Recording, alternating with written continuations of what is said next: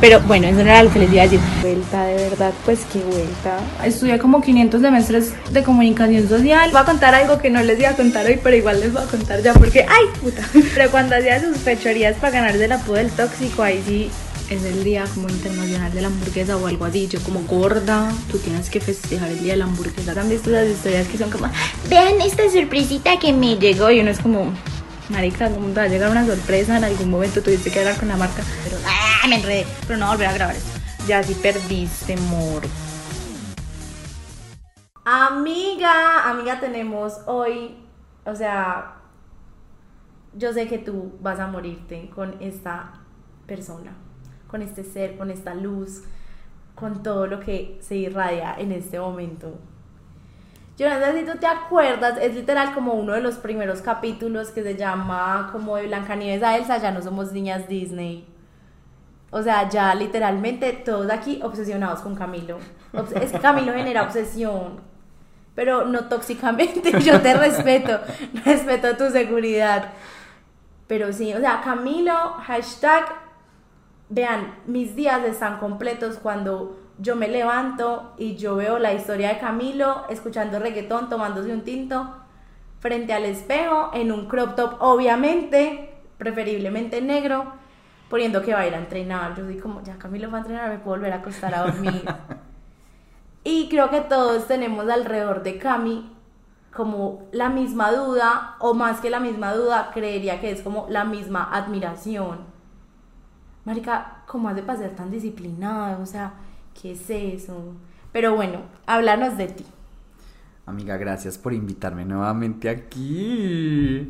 Estoy demasiado feliz. Como te decía en nuestra conversación de WhatsApp o de Instagram, no me acuerdo por dónde fue que hablamos, que este espacio puntualmente al que me invitaste, a este tema que me invitaste a hablar, me ponía nerviosito era porque normalmente nunca como que me se abría el espacio como para hablar alrededor de eso, de que es una cosa que sí es muy mía, la disciplina es una, una de las características de mi personalidad, pero como que nunca había hablado como alrededor de eso, sino que simplemente era algo mío, ¿cierto? Cuando eh, siempre que se abren como estos espacios que me parecen súper valiosos, que son los podcasts o ese tipo como de conversaciones normalmente siempre eran alrededor como de mi identidad de género eh, o ese tipo como de esa parte de Camilo, ¿cierto?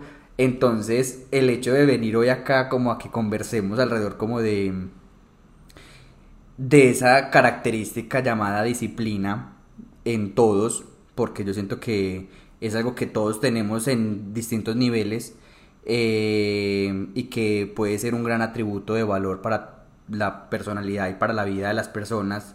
Me parece súper valioso que me invites aquí hoy, gracias. Baby, pero es que, ¿sabes qué? Yo siento y creo que si en parte yo soy una manipuladora, amigas, yo hago estos capítulos pensando en mí, qué necesito para mi vida, quién necesito que me enseñe. Y siento que algo que me he dado cuenta en la vida adulta es que en serio la disciplina es todo. Y esto lo decía hace como dos o tres capítulos, pues obviamente no es como que vas a tener una vida súper aburrida porque incluso creo que temas como la rutina y eso están como muy asociados a que, ay, no, una vida infeliz, lo que sea, cuando cero, siento que lo que es la disciplina, la rutina, la constancia es súper importante y no solo como, no sé, como hacer ejercicio, sino por ejemplo, digamos, a la hora de montar un negocio, a la hora de permitirte aprender algo, porque no sé, siento que como que estamos esperando demasiada inmediatez de todo y como que pues la vida no es Google cuando tienes como el wifi con todas las lucecitas prendidas y que te va a dar una respuesta en dos segundos. Estoy completamente de acuerdo con eso. Y siento que el reto obviamente se dilata mucho más con Internet, o sea, con Internet y con que somos una generación que eh, en un punto importante de nuestro proceso de crecimiento empezamos a tener contacto con las redes sociales, entonces ese mindset de inmediatez está metido literalmente en nuestro sistema eh, mental de que queremos que los procesos se eviten y llegar a los resultados súper pronto y súper rápido. El problema es que tenemos que ser conscientes que no solamente para valorar el resultado tenemos que aprender a valorar el proceso, sino que el resultado también es la muestra de un proceso y que sí o sí todo en la vida es un proceso.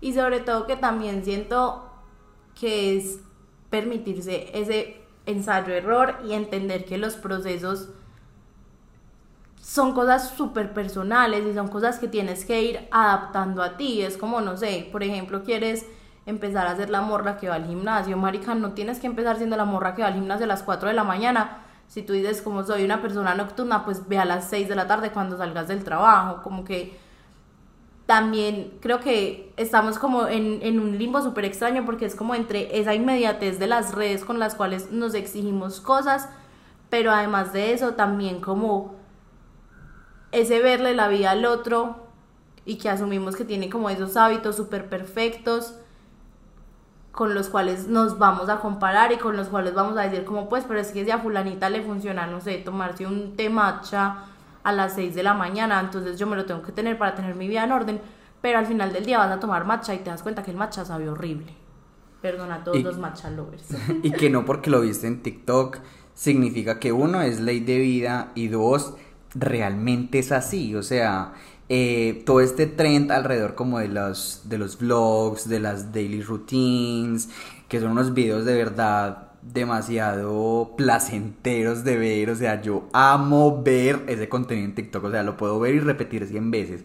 Eh, los ASMR de organizando la nevera, de organizando, o sea, amo todo esa como corriente alrededor como de lo que se está generando ese contenido para las, para, las redes.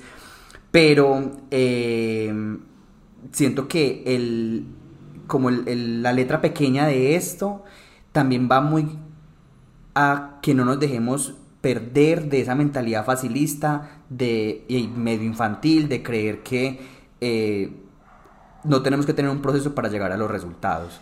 Y sobre todo que acá voy a, voy a meterme como en, un tema que siento que va muy de la mano con el tema del capítulo y que acabas de mencionar. Y es como todos esos blogs de TikTok y eso, que primero es como que hay gente que de verdad tiene una vida como demasiado estética. O sea, como que sus baños, todo en su vida está arquitectónicamente construido. Pensado. Sí, decorado todo y que uno los ve y uno dice como es divino, pero a la vez como que, amiga, tranquila, es que la persona para lavarse los dientes de ese día tuvo que mover un trípode tres veces para lograr esa toma. Entonces no te preocupes porque la vida de las personas no se ve así normalmente, o sea, como, no sé, la de esta persona desde TikTok sí, pero como que realmente tampoco es viable. Y digamos, por ejemplo, yo, no sé si has escuchado que Julita Borda tiene una cosa que se llama como rutina de desaceleración a mí me parece lo máximo y me ha, Juliana es la gurú de, de, los métodos. Juliana es una reina. Y a mí me ha funcionado un montón, pero digamos que cuando yo, bueno, es que yo he tenido como mis épocas de juiciosa con mis blogs. Por ahí hace año y algo que los hacía como, y, y la ponía, no, no me acuerdo ni siquiera de qué sentía, pero en este momento de mi vida como que a mí no me provoca levantarme y sé que lo mejor para mí no es levantarme a coger el celular, a decir como, ay, ¿en qué toma me veré más linda escuchando mis afirmaciones? Porque también, ay, es que no, siento que ya me desvío mucho, pero también siento que es como una presión demasiado grande de estar como siempre linda. Como que amiga, no te acabas de levantar, tienes el pelo parado y no hay problema y no, pues como que no tienes que empezar tu blog literalmente al segundo que te paraste de tu cama, como que te puedes saltar esa parte porque también es como tuya y hay cosas que orgánicamente siento que es como, como que no tengo nada en contra de que la gente lo produzca, pero sí me parece como como poco viable en cuanto a tiempo. Y poco sostenible. Pues, lo que, el ejemplo de, de la lavada de los dientes, pues uno moviendo un de tres veces para lavarse los dientes, o sea, esos vlogs que son como de la mañana, que son hermosos, son divinos. Pero es como que, marica, ¿y yo a qué horas hago eso? No, y que es una fantasía al final. O sea, al final todos esos, sí, el contenido me encanta. Y que lo sigan haciendo, por favor, las personas que lo hacen, síganlo haciendo porque les doy like y lo amo y lo guardo. Me dan demasiado placer. Pero sin perder el foco, yo creo, amiga, de entender que eso es una fantasía, o sea, es un video que se hizo pensado y que se hizo alrededor de, o sea, no es como que esa persona había una película, no, o sea, todo eso se hizo eh, y llevó un proceso y ese fue el resultado. Siento que eso también va mucho en que esa persona tiene que tener seguramente unos métodos de disciplina para poder hacer y mover su trípode tres veces y que le rinda el día lavándose los dientes, o sea, porque, o sea, sostener eso no es una cosa viable. Bueno, yo no sé cómo será la vida pues de cada quien, pero siento que cuando entendemos y desligamos eh, todo lo que estamos consumiendo alrededor de ese hype o ese, esa, estética de, de lo clean y de lo que es, entre comillas, un concepto de disciplina, normalmente siempre yo lo que asumo en, redes sociales y cuando como que leo la conversación alrededor de la disciplina es que todo gira alrededor como del ejercicio porque siento que igual es como la forma como más eh, fácil o más tangible de entender la disciplina pero como lo decías al principio de, de esta conversación siento que igual la disciplina se requiere para todo para todo en la vida por ejemplo, a mí una vez que no, me estaba tirando dura, que era con la psicóloga y que yo le dije como, no, es que yo siento que yo no soy disciplinada porque, pues, no sé, pagué el gimnasio y fui solo ocho veces. Y ella me decía como, Marica, no eres disciplinada, como que montaste un negocio, eh, no sé, no sé qué más hago. ella en ese momento me dijo cosas de mi vida en la que fue como, si eres disciplinada y si haces cosas. Te cuidas el pelo, te cuidas... Todo eso requiere de disciplina. Y, y qué te iba a decir yo también, y como que siento que igual, al final del día, o sea, como que sí, todo es disciplina y la disciplina está implícita en todos los ámbitos, pero creo que también, asimismo como tenemos muy castigada la rutina y todo eso, tenemos la disciplina muy, pues como si fuera tronchatoro. Como... Nos da miedo. Sí, y como que creemos que la disciplina es como algo inquebrantable. Y realmente creo que esto lo hablábamos en, no me acuerdo, en, en, uno de los podcasts como anteriores. Y creo que es algo que he dicho mucho últimamente porque es un tema que en serio me tiene muy obsesionada y es cómo ser flexible en la disciplina. Porque creo que aunque sí hay que ser constantes obviamente pues es la base literal de la disciplina también hay que permitirse como esos procesos de evolución dentro de lo que quieres lograr, porque es que si no se va a volver algo que odias, se va a volver algo súper inviable. Yo quiero tocar ese tema que tú dijiste alrededor como de la disciplina, como esa concepción como tronchatoruda, por decirlo de alguna manera. Eh, y es que, obviamente, en el contexto histórico en el que estamos, como especie humana, somos una especie cómoda. ¿Cierto? Una especie a la que no le toca salir a cazar, ni esas cosas claramente, y eso es pues obvio y, sobra decirlo. Pero ese, ese, también ese cambio evolutivo y ese cambio alrededor como también de, de, todo lo neuronal ha afectado a entender que cualquier estímulo que nos genere una incomodidad, eh, a lo que nosotros asociemos con comodidad, placer y que se nos nos saca como esa zona de confort, inmediatamente lo tachamos como si fuera una mala conducta o una conducta que nos genere sufrimiento, que no nos genere más placer. Y como lo decías, el concepto de disciplina es un concepto que siento que igual es muy setentero, ochentero lo que le tocó a nuestros papás entender por disciplina, que, era, que era la letra con sangre, que era el rejo.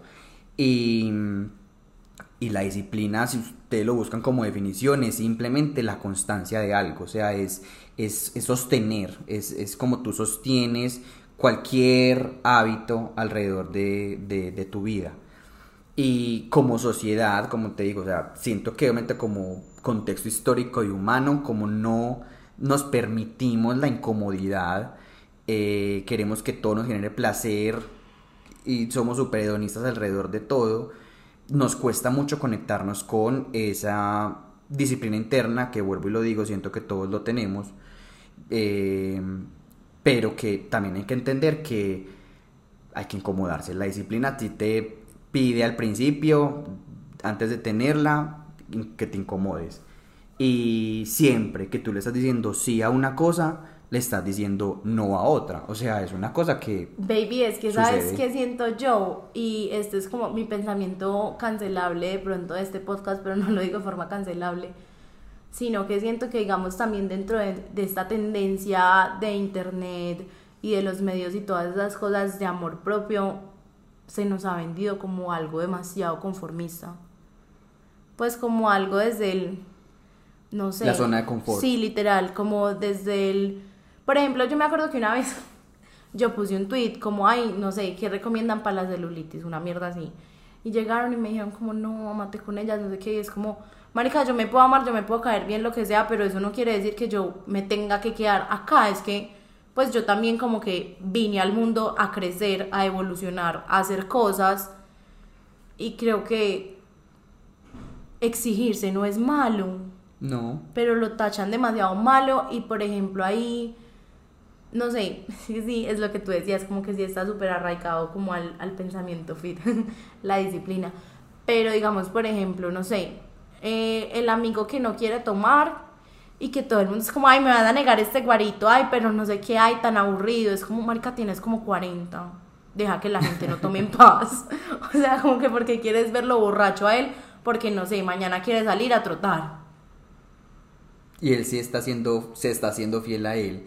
Yo creo que esa, esa, ese concepto de amor propio alrededor como de la zona de confort, también soy un, un, un no a ese concepto porque yo en general, y por eso lo decía también al principio de, de esta conversación, esto es un como un espacio de Camilo que la gente no ve normalmente en mis redes porque aunque normalmente yo comunico una, una imagen de mí alrededor como de, de lo buena onda y así, solamente la gente que me conoce muy cercano sabe que yo dentro de mí tengo un militar, literal.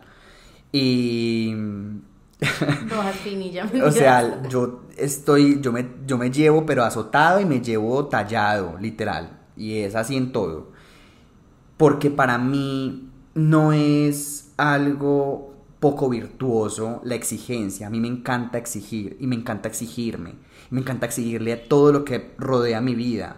Porque yo, solo, yo soy un fiel creyente. Además, mi mamá, Ariana, fue, fui criado por una Ariana y mi papá Virgo.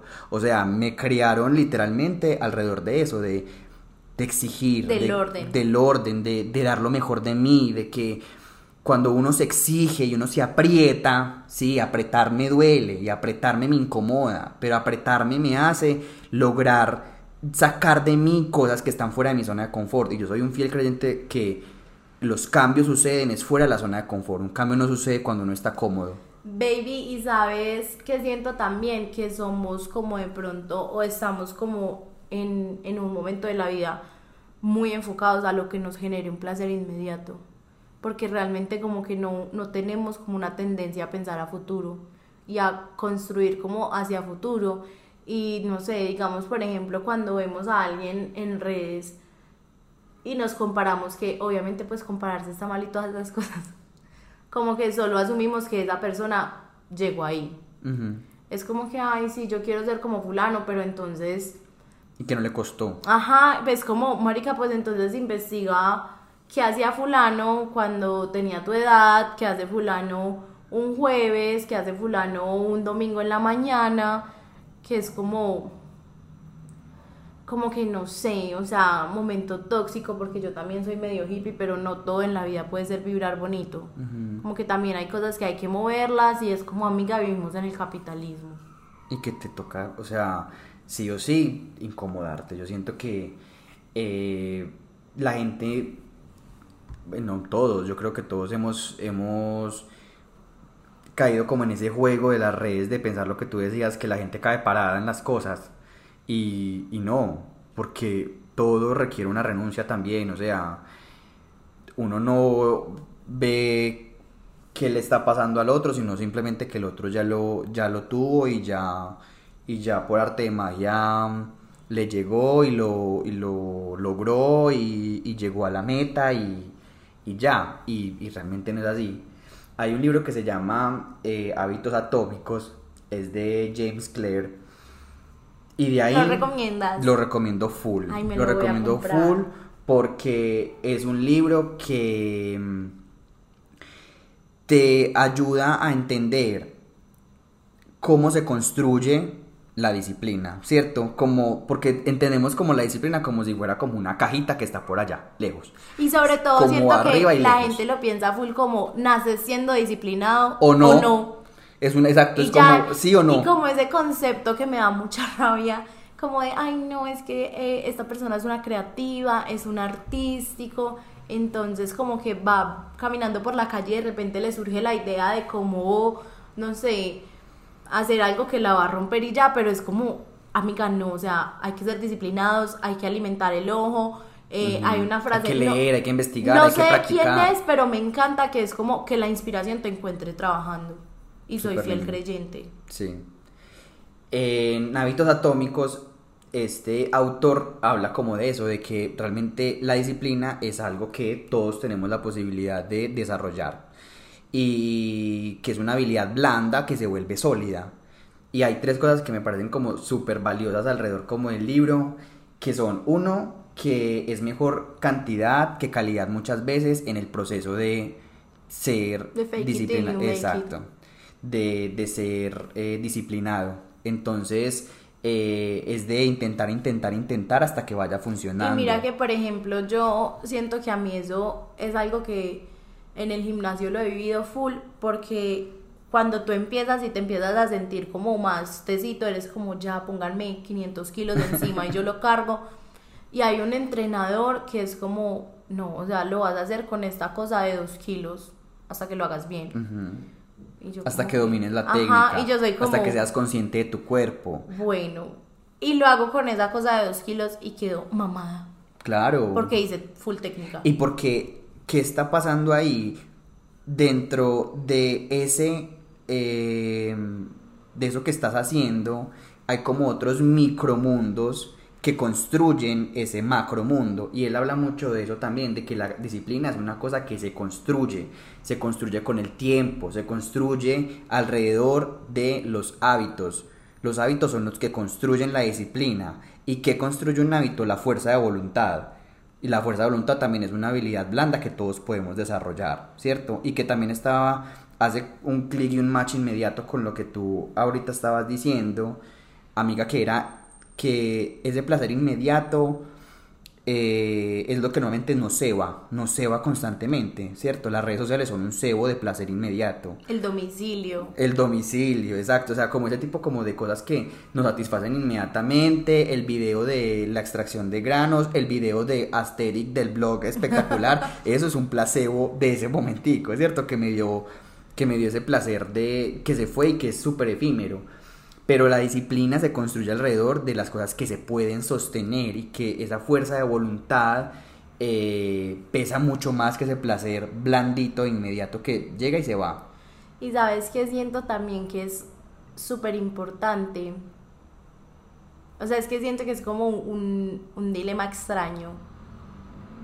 Como entre vas a tener renuncias, lo que tú decías ahorita, que es súper entendible, es como si las tienes que tener, pero también digamos un poco como eliminar esa mentalidad de sufrimiento que siento que muchas veces la gente, más allá de que le duelan las renuncias que tenga que hacer en el proceso, es como esa necesidad de, ay, qué lástima, ay, qué pobrecito de mí, qué, qué pecado, como que alguien venga y abráceme. De la víctima. Sí, No puedo con las víctimas. imagínense que Camilo es más Team Hailey. Sí. Pero. o sea, aquí estoy súper expuesto. A ver, yo amo a Serena Gómez con toda mi alma, obvio. Eh, y amo todo de ella. Pero es que yo no puedo con esa actitud de, de la víctima siempre. Pues. No, no, yo no puedo con eso. En general no puedo con eso. Y es una cosa que me conflictúa demasiado, como con mi generación, o sea, me, me conflictúa demasiado que nos quejemos demasiado y que nos quejemos por todo al mínimo dolor, o sea, a la mínima incomodidad. Es una cosa que, eh, pues manejando proporciones obviamente como de lo que ya sabemos que nos, nos incomoda y nos genera dolor como sociedad, o sea, no, no estoy hablando como de eso. Estoy hablando como en, en serio de, de todo lo demás que, que nos construye ya como a cada uno en, en, lo personal, en esos micromundos, a mí eso de verdad que me molesta demasiado como, como el hecho de sentir de que todo tenga que ser suficientemente cómodo y placentero para poderlo hacer, no. No, Patricia, o sea, en serio, que hay cosas que te tienen que incomodar para que puedan suceder, o sea, sí, tenés que ahorrar y tenés que dejar de gastar en chucherías para poderte comprar X cosas, sí, te toca hacerlo, te toca amarrarte para poder esto, sí, sí, Patricia, para poder eh, lograr eh, tener el cuerpo de esta manera como tú lo quieres tener, te toca hacer unos sacrificios, claro que sí, claro que sí, ya sea dieta, ya sea ejercicio o ya sea cánula a la lata, pero Es que cánula? pues con lo que te operan. Ah. pero que te toca hacer sacrificios, te- toca hacer sacrificios. Te va a doler por algún lado. Yo no conozco la primera persona que tenga hábitos alrededor del ejercicio que no le duela el cuerpo después de entrenar. Es que es una cosa que, que sucede naturalmente también. El cuerpo se está volviendo a regenerar y volviendo a regenerar, pero para que pueda crecer el músculo se tiene que romper. El músculo se tiene que romper. O sea, el músculo no está creciendo por fuera. El músculo se, se rompe y eso, es, ese tejido que se rompe se construye. Y duele. Baby, pero yo tengo ahí, o sea, yo sé que no existen fórmulas mágicas frente a nada.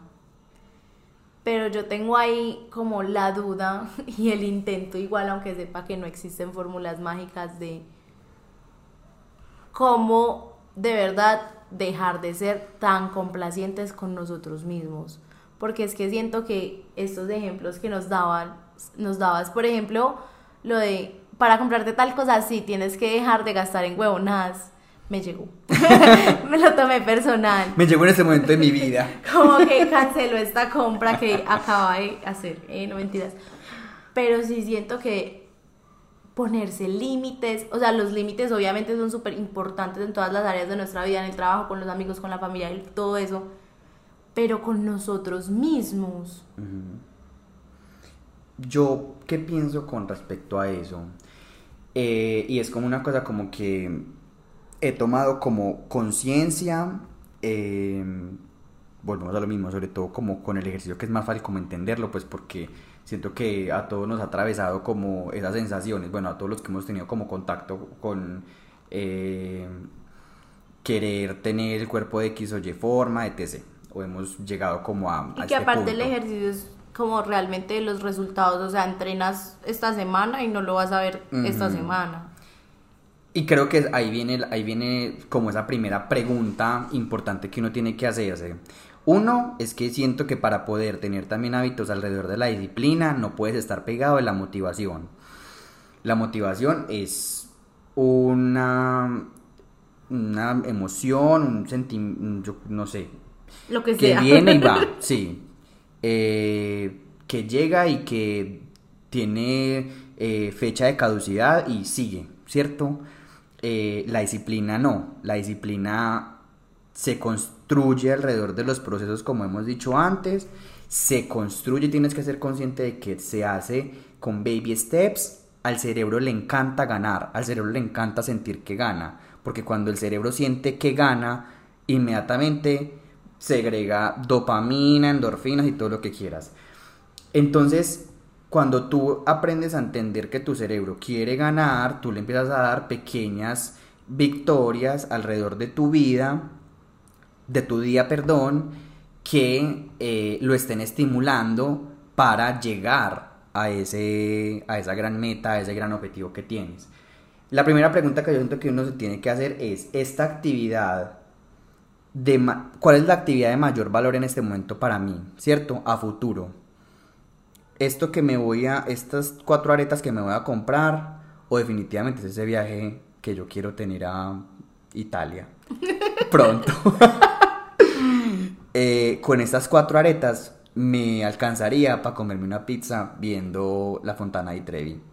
Mejor guardo para la pizza en la Fontana di Trevi que estas cuatro aretas de H&M que se me van a dañar en dos fines de semana. Entonces es- son balanzas, o sea, es que es que en serio tú estés trabajando por un bien mayor y ese bien mayor, amiga, sí te tiene que mover, o sea, es una cosa que de verdad te mueve. Sí. Y si vos has intentado lo del gimnasio por 100 formas, sígale buscando hasta la que le llegue. Es que si mi motivación es va a ser ensayo-error. Exacto, si mi motivación, bueno, ya intenté, ya quemé el cartucho de quiero tener el cuerpo de Kendall Jenner, no funcionó. Voy a quemar el cartucho de eh, quiero verme espectacular en 4, tampoco funcionó. Voy a quemar La el mayor motivación de Camilo. es mi mayor motivación para al gimnasio. Pero es, es eso, exacto. O sea, ya mi motivación en algún momento fue tener el cuerpo como X chico de Instagram. Ya eso a mí no me motivaba porque yo ya había trascendido. Tener ese cuerpo. Más allá de tener ese cuerpo, es que yo ya había solucionado lo que me enganchaba en ese momento Ok. a esa motivación, que era un proceso que se solucionó en terapia, cuando yo dejé de compararme, ¿cierto? Al principio yo iba al gimnasio porque me comparaba y yo no iba a terapia en ese momento. Cuando fui a terapia dejé de compararme, entonces eso que me enganchaba a querer ese cuerpo también se desapareció. Entonces yo quedé otra vez en el limbo, yo, ay, entonces ¿para qué voy a seguir yendo al gimnasio? ¿Para qué voy a seguir cuidando de mi cuerpo? ¿Para qué voy a seguir cuidando de mi, de mi salud y de mi bienestar? Y lo que me enganchó fue es que me quiero ver espectacular en cuatro siempre. Eso es lo que me motiva a ir todos los días al gimnasio. Bueno, no voy todos los días, pero cuando voy al gimnasio es, es esa motivación. ¿Por qué? Porque lo otro no. Ah, no, entonces mi motivación va a ser ponerme este crop top, esta blusa, este vestido, me voy a casar. Hay que conseguir de verdad unas metas que de verdad te muevan. O sea, que de verdad sea una cosa que te fleche y que, pucha, sí. O sea, esa meta suprema sí me mueve mucho. Baby, y cómo ser disciplinado o cómo dividir como esa, esa disciplina entre esos baby steps, steps, como se diga esa mierda, y como la meta más grande a largo plazo, porque es que, no sé, un tracker para decir como si hice esta cosa cuatro días de esta semana que me había prometido, o o algo así, porque es que yo siento que ese es como que sí te puede mover de pronto más esa motivación mayor, pero siento que el punto en el que te desconectas es como sentir que no lo vas a alcanzar, que igual sigue estando muy lejano. Y va a estar lejano cuando tú no encuentres esos baby steps que tú estás y que eres conscientes que los baby steps eh, contribuyen directamente a que eso que se construya. Sí o sí. O sea, nadie te va a quitar esos baby steps, estos, esos baby steps porque ya los hiciste. O sea, y que cada vez que tú los hagas, eso te va a Como que se funcionar. van a reafirmar. Exacto, se van a reafirmar y vas a estar más cerca. Vas a estar un día más cerca, vas a estar un momento más cerca de eso que tú sueñas. ¿Por qué? Porque esa meta suprema no solamente te mueve desde las fibras o desde verdad eh, eso que te engancha, sino que tú le encuentras una funcionalidad. O sea, esa meta suprema tiene una funcionalidad para ti.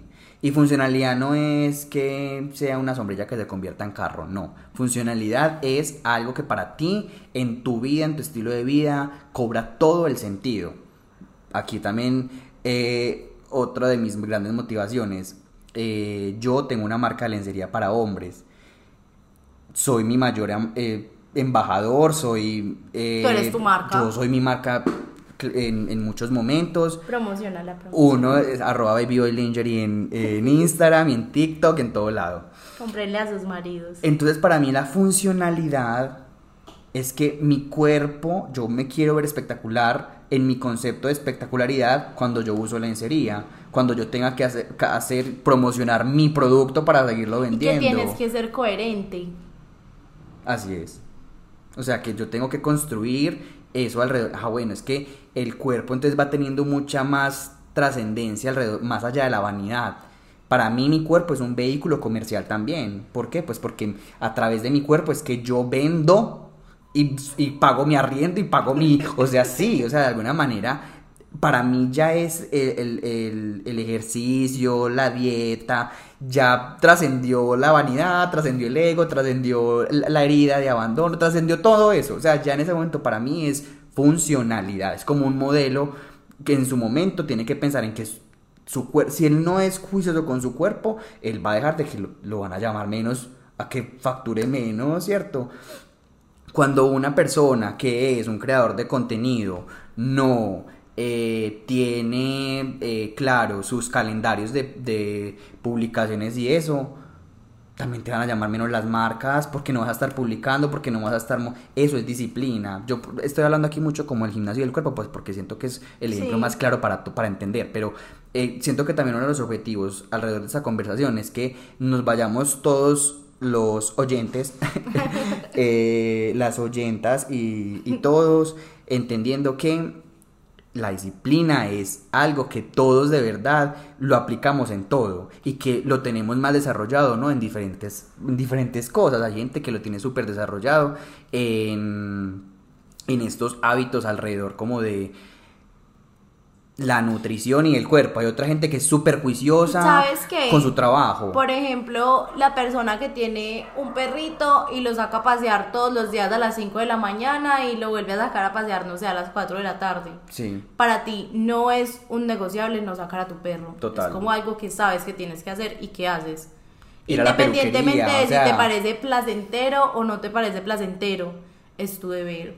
Y, y son cosas que cada uno construye de acuerdo al- a, su, a su ranking de, de- de prioridades. Otra cosa que también me parece importante que, que, que ayuda mucho también a, a- identificar esos puntos eh, como de, de, de- sí, donde tú tocas la, la disciplina en tu vida y es pues también determina cuáles son tus prioridades, o sea, cuáles son las prioridades en tu vida, a qué le encuentras más funcionalidad y a qué no, en dónde mueves y en dónde no, no tienes que ser la chica asteric del blog de los, las tres movidas en el baño, o sea, si tú quieres ser esa chica, te va a tocar mover ese trípode tres veces y te va a tocar hacer muchas cosas.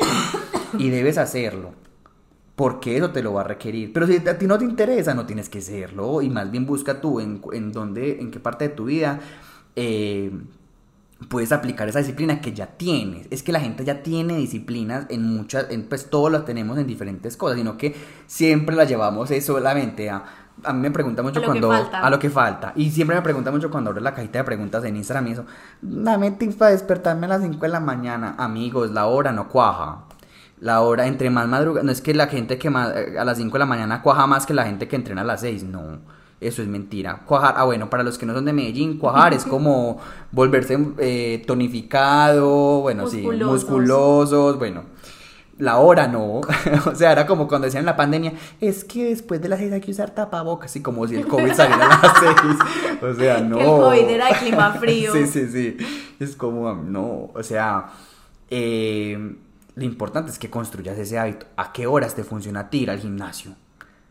Por ejemplo, desde que yo soy independiente, yo antes era Team 5 AM, siempre iba al gimnasio 5 y media, 6 de la mañana, porque a mí me funcionaba así, porque yo entraba a trabajar a la oficina, y después salía y la verdad sí salía muy cansado y solo quería dormir, o siempre me aparecían los 100 mil compromisos, las 100 mil citas, los 100 mil invitaciones, entonces se me iba todos los días, ay, pucha, se me perdió, se me perdió y se me perdía la, la ida al gimnasio si lo dejaba para la noche.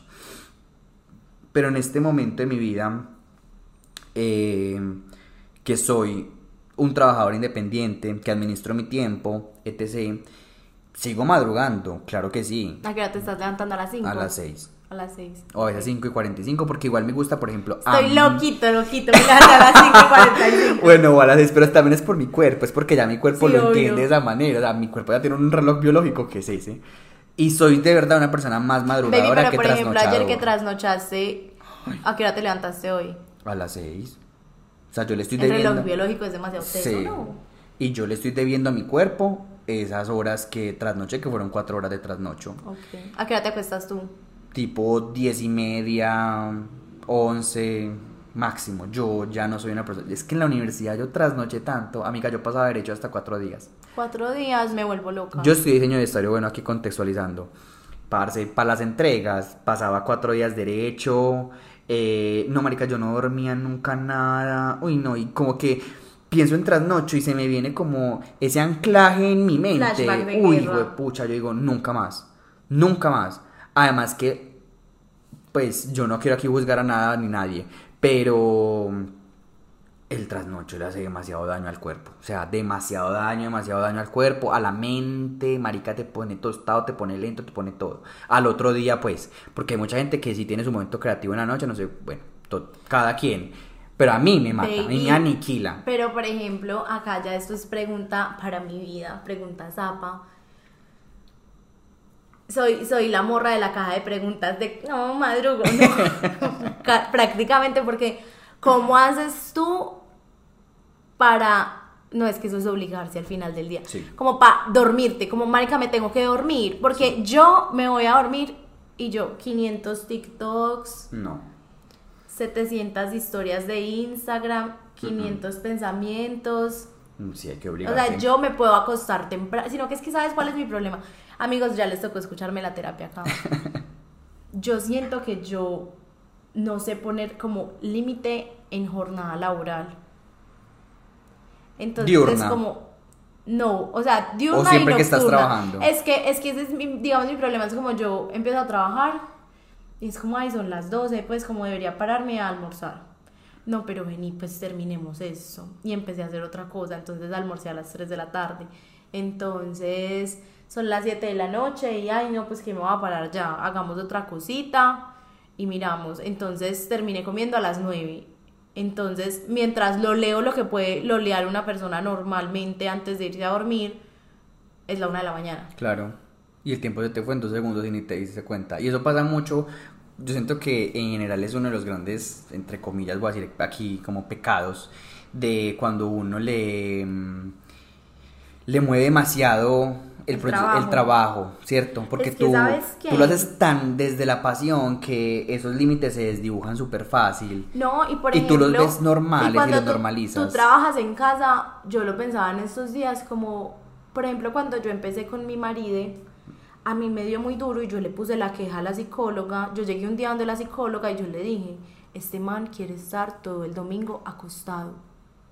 Quiere estar acostado todo un hijo de puta domingo, Sí, no soy. quiere levantar el blackout, no quiere hacer nada un domingo. Y ella era como, porque te da rabia que sea una persona que quiere descansar? Como porque me dijo, literalmente me dijo como, ¿qué es eso que estás evitando pensar que necesitas estar haciendo algo todo el tiempo? Yo está piro, y, y qué te iba a decir yo, y siento que cuando uno trabaja en- eh, por pasión, independiente en la casa y todo eso, es como, por ejemplo, a mí me pasa full como, ay, me voy a ver eh, esta serie. Pero pues voy a estar acá acostada en la cama, no importa que sea un sábado a las 8 de la noche, pues voy a sacar el computador y voy haciendo cualquier cosita. Porque también como que igual, Mm, yo no sé, voy a hablar por todo el mundo, pero como que ya la atención de la mayoría de las personas en ese momento con tanta pantalla, tanta monda, tengo 80 años, es que tanta pantalla, como que está demasiado dispersa y es como, ¿por qué hacer una sola cosa a la vez? Sí. Ay, no. Si puedo hacer tres mal hechas. Claramente. Y quiero que hablemos entonces de eso. Entonces el segundo, para concluir el segundo de los hábitos atómicos, antes del, micro- del macro hábito hay unos micro hábitos, ¿cierto? Y número tres, que ahí quiero que hablemos de eso, de ya siento que son cosas más personales, es cuando ya la disciplina empieza como a atravesar tu parte personal y cuando tú ya empiezas a normalizar cosas que tienes que poner límites y que no son sanos. A mí algo que yo me siento muy orgullosa de mi yo del pasado y que siento que es algo que aprendí, por así decirlo, con disciplina, es a no con- yo tengo un WhatsApp de trabajo y es a no contestar ese WhatsApp después de 6 de la tarde o en fines de semana. Claro, Porque antes era como, "Jue puta, como no contesto. sí, me pidieron esto y no sé qué. total. Y ya es como, cada vez que lo, cada vez que alguien me habla fuera de ese horario, yo soy como que este mal parido y respetuoso. No, y, y, y sobre todo yo también, y me identifico mucho con eso porque yo también era muy así. Y yo todo lo, y yo pasaba las noches, entonces con el gabarí diseñando, y raya, y corte, y venga, y vuelva, y ponga, y mida, y cosa, y porque como es algo que para mí es, es algo muy mío, que me encanta, no siento que sea algo que sea malo, pero al final es mi trabajo y que yo tengo que decirle a mi, a mi cerebro, hey, es, esto es trabajo, así nos encante, así nos apasione, así que rico, qué bendición, qué bendecidos somos, que amamos esto, que, que estamos súper conectados con nuestro propósito alrededor de lo profesional. Pero, hey, cerebro, tenemos que entender que, que somos más allá que la profesión, Y que baby, somos un ser 360. ¿Sabes qué? Ay, no, sí, que perdón. No, que somos un, un ser 360 más allá de solo esto. No, y ¿sabes qué? Que siento que va a ser comentario full de viejito. La salud que vos te quitas en una trasnochada y que de pronto no la vas a notar pasado mañana porque te tomaste un café y lo piloteaste. A vos nadie, no va a llamarte el proveedor en 15 años a decirte, hey Cami, ¿cómo vas? Te va a mandar un Dolex porque sé que estás malito por esas trasnochadas. Y voy a ser acá de pronto, no tóxica porque no lo juzgo, pero por ejemplo, hoy fui a almorzar con mi papá. Mi papá, mi hermana y yo almorzamos juntos todos los miércoles, pero mi hermana no está y mi papá me dijo que almorzáramos en la casa de él, entonces me recogió y todo. Y algo que yo siempre le critico a mi papá cuando vamos a almorzar es que él es como, no, pero pues eh, que la comida se servía ya así, todo súper rápido. Acelerado, sí. Y hoy que tuve que salir de mi casa a almorzar con él, yo estaba siendo esa persona. Y, o sea, mi papá es súper trabajador, es súper juicioso, pero yo no quiero que mi personalidad sea esa. Es como, pues sí, trabajar. Por ejemplo, ayer, oigan, 12 de la noche. Y a mí se me hizo fácil ponerme a doblar ropa. No. Porque cuando más la iba a doblar, Ay, y yo dije, marica, pues. tengo 80 años, pero no. Pero nada, Susana, o sea, es, yo siento que esa es de verdad una de las personalidades que tenemos que desdibujar y, y, Y sabes, y- y verla por lo que es. también, o sea, o esa- sea, esa- como, Dale. o sea, entonces después llegó mi papá y me dijo como que, ay, ¿cómo has estado? ¿Qué has hecho? ¿Cómo has estado de trabajo? Y yo, no, sí, mucho, no sé qué. Y mi papá como, ah, sí, qué bueno que entonces tengas mucho voleo. Y yo me quedé pensando que obviamente no lo juzgo, porque pues no sé, supongo que los papás son como espejos de las cosas de uno y ellos también han hecho lo que han podido con las herramientas que han tenido, pero fue como, como que me volvió a aterrizar mucho en qué bueno que haya tenido mucho voleo. Es que yo puedo ganarme mucha plata sin tener mucho voleo, por así decirlo. Como que, porque estamos tanto como en esta mentalidad de que entonces, por ejemplo, mi papá no puede almorzar sin contestar una llamada de trabajo y, y nos tenemos que trasnochar trabajando y todo eso, porque creemos que eso, entre comillas, nos hace más juiciosos. Pero no. O sea, tu juicio es con tu disciplina. Sí.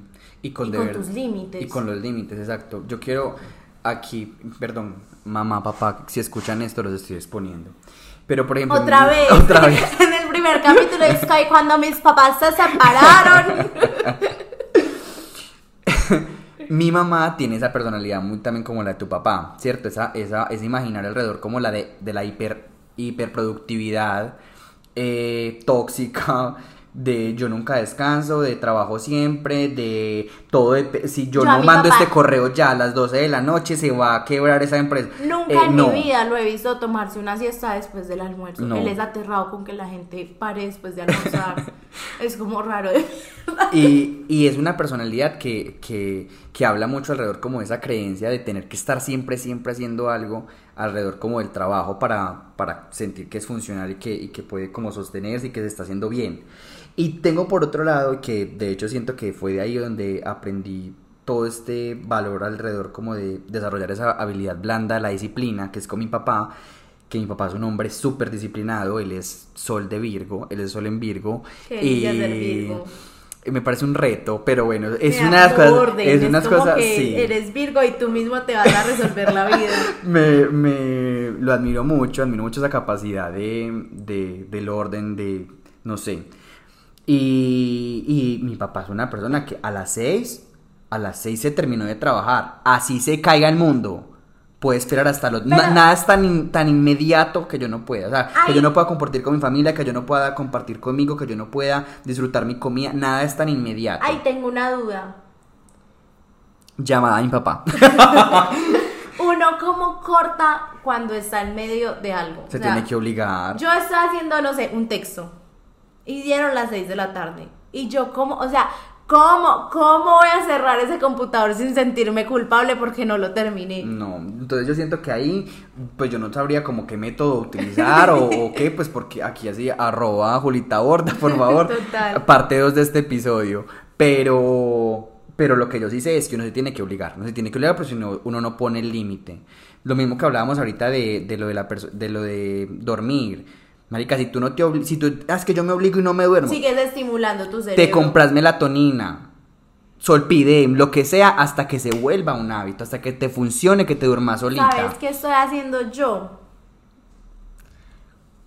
Estoy poniendo todos los días la alarma a las 6 de la mañana. Sí. Y no me estoy levantando a las 6 de la mañana. Pero yo ya le dije a mí- o sea, al principio ni siquiera la escuchaba. Ya como que paro y es como, marica, tengo mucho sueño, chao. La voy a posponer. Sí, pero yo ya me dije a mí misma, va a llegar el día en que me levante a las 6 de la mañana a la primera alarma. Cuando yo me levanto, cuando yo apenas empecé como a adquirir el hábito de levantarme temprano, yo ponía el celular lejos. Eso dicen que al lado, no lo ponía al lado de mi cama. Entonces me tocaba pararme porque eso Vení, suena horrible. Pero es que a veces, o sea, yo de verdad, yo no logro comprender mi sueño. Yo tengo Google Sueño Home. pesado. sí, pesadísimo. Tengo Google Home y en un momento, yo compré, empecemos porque yo compré Google Home porque yo dije, ese celular está dañado. Porque no sonaba. Ajá, y en un momento yo ponía Google Home y el celular. y no. Yo me levantaba con el celular en la cama sin tener el más mínimo recuerdo de cómo el celular llegó a la cama y ya no tenía alarma Ay, no. y cómo apagué. o sea, yo ya me va a tocar pedirle a las ánimas que me levanten sin que lo hagan de forma atemorizante. No, y que sí, y que volvemos a lo mismo, no tienes que ser del club de las 5 de la mañana para que funcione tu vida. O sea, Pero es que, ¿sabes qué? Yo tú sí tienes que- que balancear. a madrugar. Pero es porque tú le encuentras valor, no porque tenga que serlo. Sí. pucha, es que yo me quiero que madrugar más porque es que me tiene que rendir el tiempo. Estaba, creo que fue un- incluso algo como de un post que subimos ahorita, abrazo de tía, y era como, o sea, en lugar de trasnocharte más, madruga más.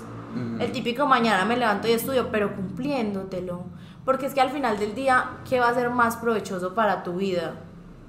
¿Un trasnocho o una levantada? Nadie se ha enfermado de madrugar. O sea, No. puede que no sea rico, pero seamos sinceros. A nadie le dijeron en madrugar sube el cortisol. No. No, y, y, y que además también todo va ligado como a tu, a tu estilo de vida y a lo que tú construyes, ¿cierto?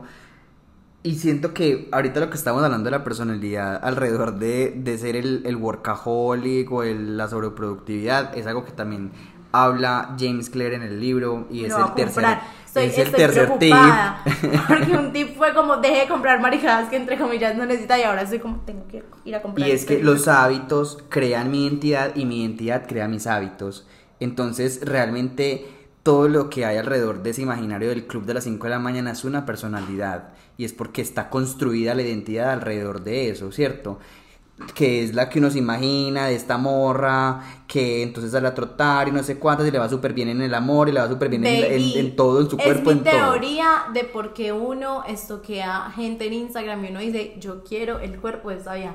Ma- o sea, realmente, o sea, obviamente puede que haya cosas que si quieras en sí del cuerpo de esa vieja, pero pregúntate, como, de verdad me estoy tirando duro porque me quiero ver así para mí o porque yo asumo que si yo me viera como esta vieja, yo no me sentiría insegura.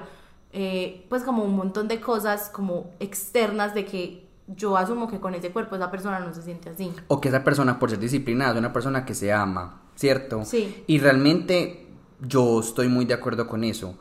No sé si, si esa persona de aquí sí o no, sea amigo, pues cada uno, ¿cierto? No puedo como saber eso. Lo que sí sé es que, por ejemplo, la disciplina hace que tú te respetes, Es hace que- que tú te cumplas tu palabra y eso es amor propio. También te quería hablar, también como desde el- la importancia de cumplirse a uno mismo.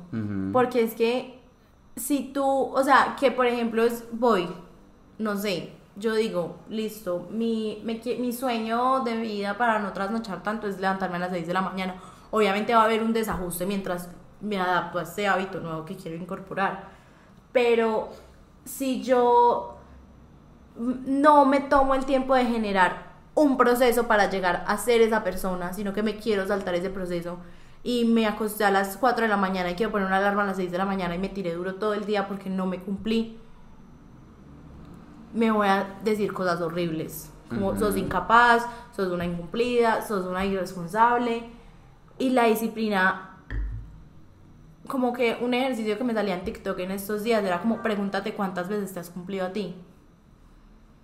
Y, y cumplirse no es como que, ay, sí, me voy a comprar un carro, sino que es como, o sea, un ejemplo muy bobo. Me pinté el pelo en febrero y compré es que una mascarilla para el color. Se tiene que echar uno la mascarilla dos veces por semana.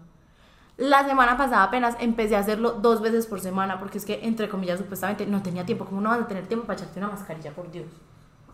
Total, mientras ves, ves TikToks te puedes echar tu mascarilla dos veces. Y el método para que tú hagas tangible esa, ese, ese cumplirte, eh, ya tú verás cómo lo haces. Si lo dibujas, si te grabas en video, si llevas un registro en, en fotos con un chat Un de WhatsApp, WhatsApp, yo. misma. O sea, tú ves, el método no, ni el papel, ni la agenda que compres, no, eso no te hace que se cumpla, que te cumplas a ti, no, simplemente que tú seas consciente de eso, no tienes ni que, que llevar registro, porque sabes que te cumpliste o que no te cumpliste, pero lo que sí sé es que la disciplina te genera confianza en ti mismo, te da autoconfianza, te ayuda a tu autoestima, porque la autoestima es la construcción de, la, de esa estima propia alrededor de, marica, yo puedo confiar en Camilo, yo confío en Camilo porque Camilo se cumple a sí mismo. Entonces yo mismo me tengo en esa, en esa percepción, yo soy un hombre confiable, yo soy un hombre en el que se puede confiar. Y eso a mí me va a ayudar a, ¿qué? a tener relaciones buenas de pareja, tener relaciones buenas con mis amigos, yo me, me autoveo a mí como un hombre confiable porque me, me cumplo, ¿cierto? La disciplina genera eso, la disciplina te genera esa capacidad de generar confianza en ti, eh, pues, en ti mismo, te da seguridad, eh, y todo eso es alimentar el amor propio. Todo eso es construir. Amor propio no solamente decirse en el espejo, ¡ay, estás hermoso! No, o sea, el amor propio son un montón de cosas que, que se construyen transversalmente. Y, que no es que sean como una, una competencia por ver cómo lo hacemos, porque esto no se trata de una competencia, y la disciplina no es una competencia de velocidad, es una competencia de fondo, y el fondo necesita resistencia, necesitas estar, seguir, seguir, con paso lento, respirando despacio, pero seguir, no es el que llegue más rápido, no, es el fondo, es seguir y, y estar ahí constantemente, entonces eh, e, es, una cosa que se va dando también como en paralelo, una cosa que va a llevar a la otra. Si tú esos micro hábitos que tú tienes, los sigues construyendo, los sigues alimentando, amiga, no hay cómo no funcione al final. O sea, es una cosa que se da, es una cosa que sucede. En, todo, volvemos a lo mismo, no solamente aplica al cuerpo y como a gimnasio y eso, o sea, aplica absolutamente a todo. Y que también aplica de acuerdo a, eso que tú te cumples, a que tú definas para ti qué son las prioridades, para ti, hay, cerremos Instagram, cerremos TikTok, cerremos todas las otras eh, conversaciones que llegan a nosotros día a día y en esos estímulos y parce a Camilo qué es lo que le lo que le da importancia en este momento. Ah, le da importancia a esto, a esto, a esto, listo, aquí que me tengo que cumplir. Hay cosas con las que uno se cumple y es súper fácil. Y uno siempre se la cumple. O sea, por ejemplo, para mí, lavarme la cara, lavarme los dientes, son cosas que es que yo ni eso ni que es como cumplirse, o sea, es que eso lo tengo que es como bañar, es una cosa que está en mí, o sea, es una cosa que está metida en mí, yo no ni siquiera tengo que no, para mí son cosas que que por ejemplo me cuesta cumplirme eh, hacerme toda la rutina de skincare siempre, porque a veces me da mucha pereza. Eso sí, siempre me lavo la cara, siempre, siempre, siempre. Retocarme el bloqueador. Yo me lo he hecho por la mañana, pero que el retoque cada no La verdad, no. A mí eso me cuesta. A mí me cuesta retocarme el hijo de puta bloqueador. ¿Por qué? Porque a mí me parece X o Y, porque se me meten los ojos. Yo empiezo a sacar un montón de excusas. Yo sé que después de la última excusa es que tengo que aplicarme el bloqueador otra vez. Y hasta que yo no me obligue a eso, voy a seguir incumpliéndome en eso, ¿cierto?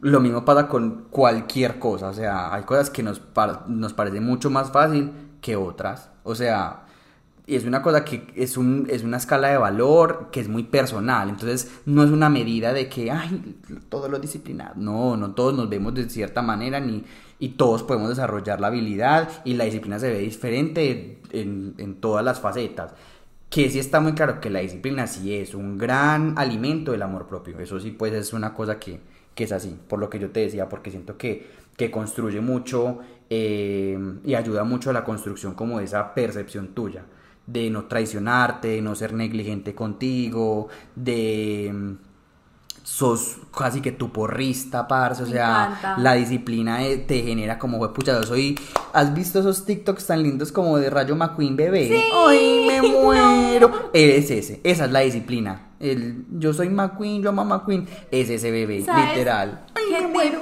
Me dio una vez una amiga que siento que es súper bueno para la disciplina, como afanarse a uno mismo, como un 2, 3 me paré ya. O sea, en un 2, 3 me paro como arriándola.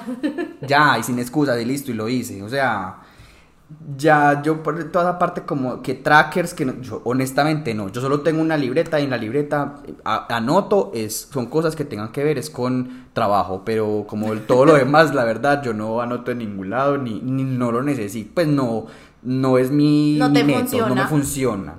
Es más, hacer esas cosas me bloquean completamente. Ok. Bueno, bebés, el, el- el mejor invitado para este capítulo. Me encantó. O sea, estoy. Quiero 15 partes. Bebé, gracias por venir. No, a ti por invitar. Ay. Bueno, sigan escuchando nuestros capítulos y ya no sé. Conclusión de todo esto. Quiero dejar una conclusión. Concluyamos. Eh, y también una salvedad. Es, yo no soy un experto y nada de lo que se dijo en este podcast es dicho por expertos en productividad ni en nada de esas cosas. Simplemente estamos hablando desde nuestra experiencia personal y, y como de lo que nos parece que funciona o que no funciona.